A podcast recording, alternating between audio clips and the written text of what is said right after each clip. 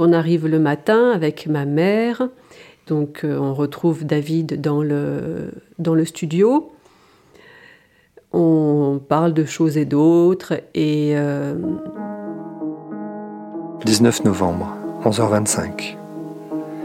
Ma sœur m'offre un cadeau. C'est trop drôle, parce qu'elle a son cadeau en main et elle fait comme si elle ne me voyait pas. Alors on improvise un sketch pendant 10 minutes. Elle m'offre une pierre épagnole. Euh, non, une pierre labrador, très jolie, avec des reflets qu'il faut deviner, mais que j'arrive à voir sous un certain angle. Et puis, j'explique à ma mère et à ma grande sœur que je ne sais pas comment j'ai fait pour tenir jusque-là, mais qu'il faut préparer mon départ. Et là, j'ai senti comme quelque chose qui se durcissait en moi. Je me suis euh, assise par terre et euh, je suis allée dans les toilettes, je me suis passée de l'eau et je lui ai dit euh, là c'est bon, moi je peux plus, je m'en vais. J'ai sonné, le gardien est venu, j'ai demandé à, à sortir. Le gardien me dit bon, allez prendre l'air et revenez à 14h. Ok.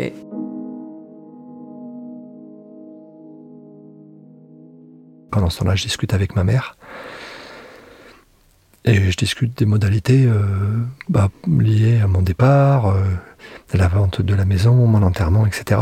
Enfin, mon enterrement, crémation plutôt, puisque. Euh, et de la manière dont je veux que ça se passe. Ma mère comprend complètement que je veux partir, que c'est intolérable. Elle est, bien au courant de, de, ce qui se passe parce que de temps en temps, je lui explique ce à quoi je suis confronté au quotidien, le moins souvent possible, parce que je ne veux pas non plus trop l'inquiéter, mais elle est quand même consciente de ça. Je retrouve mon frère et, ma mère qui... Euh, mon frère joue de la guitare et ma mère écoute.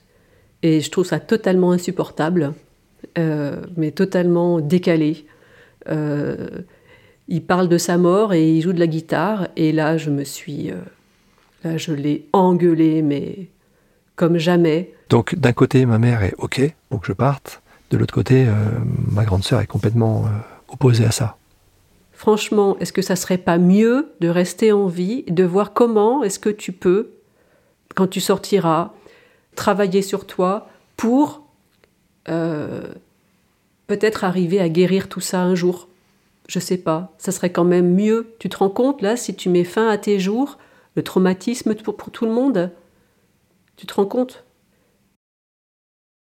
Le surveillant euh, prévient immédiatement le responsable chef des parloirs qui en informe le responsable de mon bâtiment, qui a déjà été informé une fois de risque de suicide par mon avocate, et donc euh, qui me convoque immédiatement euh, pour que j'aille voir le psychiatre en urgence.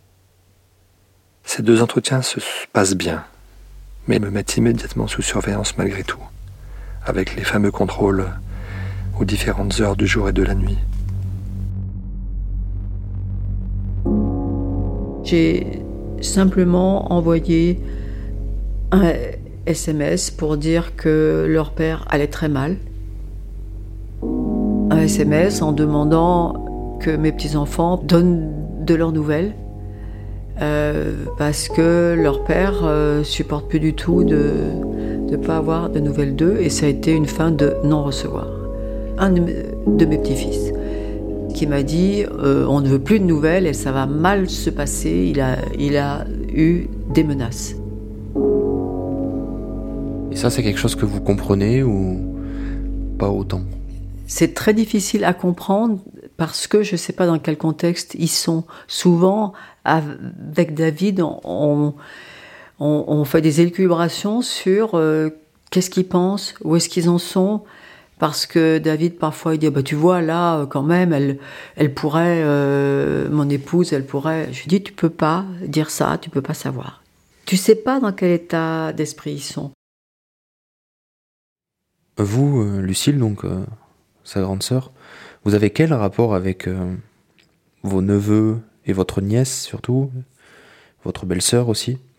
Est-ce que vous essayez de prendre des nouvelles, de faire un, un rôle de passerelle?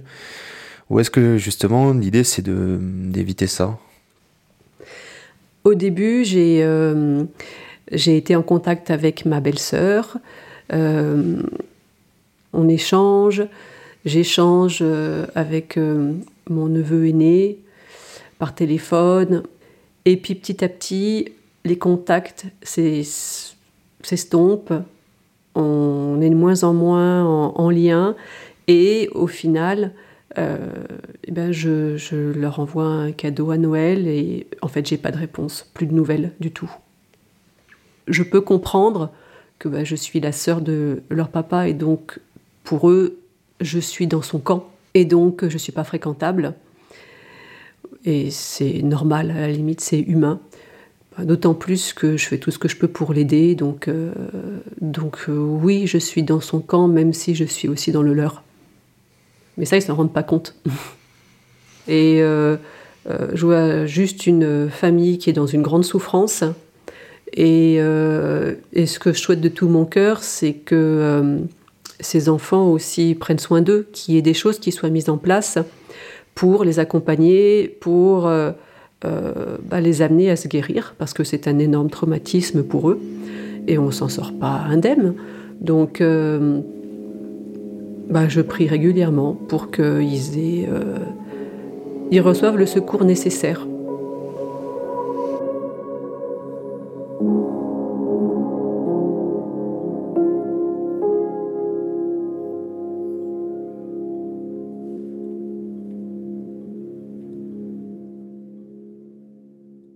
quand euh, il a été violé euh, plusieurs fois par une relation. Moi, j'étais en plein divorce. Euh, voilà, je ne l'ai pas su au moment où ça s'est passé. Je l'ai su beaucoup plus tard. Je lui ai dit tout de suite, David, il faut que tu fasses une thérapie. Je ne pouvais pas faire plus. Parce que deux ans après le divorce, leur père avait coupé les ponts. Donc j'ai dû avoir de la poigne un peu et puis avoir du tempérament pour faire face à tout ça. Et en fait, je crois que je lui ai tellement cassé les pieds qu'il l'a rejeté. 29 novembre, 21h55.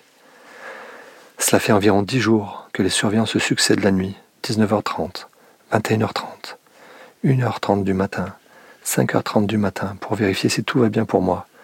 Jusque-là, on pouvait croire que c'était bienveillant, mais le problème, c'est qu'ils allument la lumière principale du plafonnier et vont jusqu'à taper dans la porte pour me réveiller, voir si je bouge encore et que je suis pas mort. Bref, cela fait dix jours que je suis harcelé. Les Chinois et les Russes utilisent la suppression de sommeil comme arme de torture. Je l'ai signalé le lundi 20 novembre au lieutenant surveillant-chef, et je l'ai resignalé aujourd'hui. Les surveillants, ça leur demande ça leur impose des contraintes supplémentaires, donc ils sont pas contents de venir. Donc ils te font la gueule. Et ils sont pas forcément sympathiques avec toi. c'est donc ta faute. Donc tu as double peine. Le piano, doucement, un joli piano.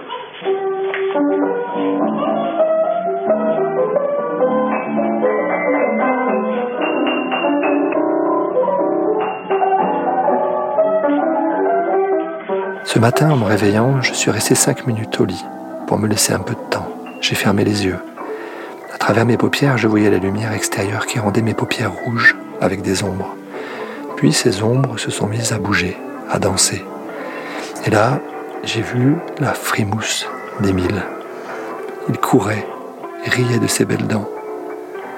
Robin le suivait en riant aussi, j'ai beaucoup pleuré.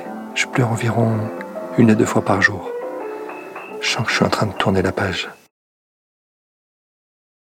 À l'atelier électrique, les choses changent. En juillet, les gens se critiquaient, se sabotaient le travail, le café. L'ambiance était dure et nauséabonde. Aujourd'hui, ils chantent, ils sifflent. Parfois même, incroyable, ils s'entraident. C'est horrible pour les oreilles, car ils chantent et sifflent comme des casseroles. Mais c'est tellement bon pour le cœur. C'est le phénomène du cristal et du magma, comme le présente Olivier Clair dans son livre. Même lorsqu'elle recule, la rivière avance. Il y a des moments un peu particuliers où je suis euh, ben, chez le psychologue ou le psychiatre et où j'ai pendant trois quarts d'heure parlé des problèmes de la prison et où une fois que les problèmes de la prison sont passés, on peut enfin parler du vrai problème qui est le problème de ce qui s'est passé euh, pour ma fille quand il y a quelques années de ça. Et, euh, et à ce moment-là, on creuse vraiment le sujet pendant les quelques minutes qui restent de la séance.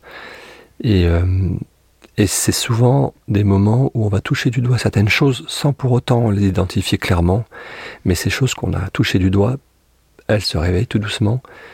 Il y a des moments où, par exemple, euh, après le repas, où c'est une période un peu plus calme, ou euh, une période euh, juste avant de m'endormir, où il y a aussi des moments où il y a des indices qui me reviennent parce qu'ils sont présents à l'extérieur. Par exemple, je regarde la télé, je regarde The Voice, et à ce moment-là, il y a eh ben, quelque chose qui, me rappelle une situation que j'avais vécue à l'extérieur de la prison et qui me fait me poser des questions. Ah ben à ce moment-là, je me souviens, je regardais The Voice avec ma, ma, ma femme et ma fille, et est-ce qu'à ce, moment-là, il s'est passé des choses pendant qu'on regardait The Voice? Donc je me pose des questions et j'analyse la situation. À un autre moment, euh, je réfléchissais quand euh, j'apprenais à conduire à mes enfants et qu'ils étaient en âge de commencer à prendre des leçons de conduite. Et je me suis dit là, est-ce que j'avais des comportements particuliers? Est-ce que euh, euh, j'avais des comportements déplacés. J'essaye vraiment d'analyser chaque situation de la vie. Tu te souviens d'un moment où euh, où il y a une sorte de fulgurance, quelque chose qui te revient et tu te dis euh, ah ouais ça peut être ça. Oui, il y, a, un moment juste après être allé voir le psychiatre, je, pars et, je reviens vers le bâtiment, donc je passe dans les grandes allées grillagées. Et puis, je commence à prendre conscience de quelque chose qui remonte tout doucement. Et je sens vraiment cette, une émotion qui remonte d'incompréhension. C'est-à-dire, je me dis, mais en fait, je suis en train de m'apitoyer sur tout ce qui m'arrive là, mais j'ai pas conscience peut-être du mal que j'ai fait à, ma fille. Et je me dis, mais en fait, puisque je l'ai fait avec amour, ce qui s'est passé, les attouchements, c'était avec amour que je faisais ça ça peut pas lui avoir fait du mal. Et là, il y avait vraiment en moi deux parties. Une partie qui dit, mais en fait, tu racontes que des conneries. Là, tu es en train de te persuader que ça va pour ta fille. Et l'autre partie de moi qui disait, mais en fait, ça se trouve, elle est complètement détruite.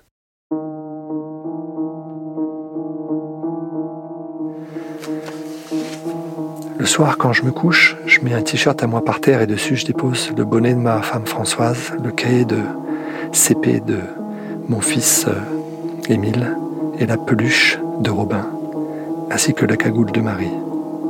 Comme ça, je leur dis bonne nuit tous les soirs et je me sens moins seul. Il neige encore. Demain, ça va être difficile de sortir la voiture.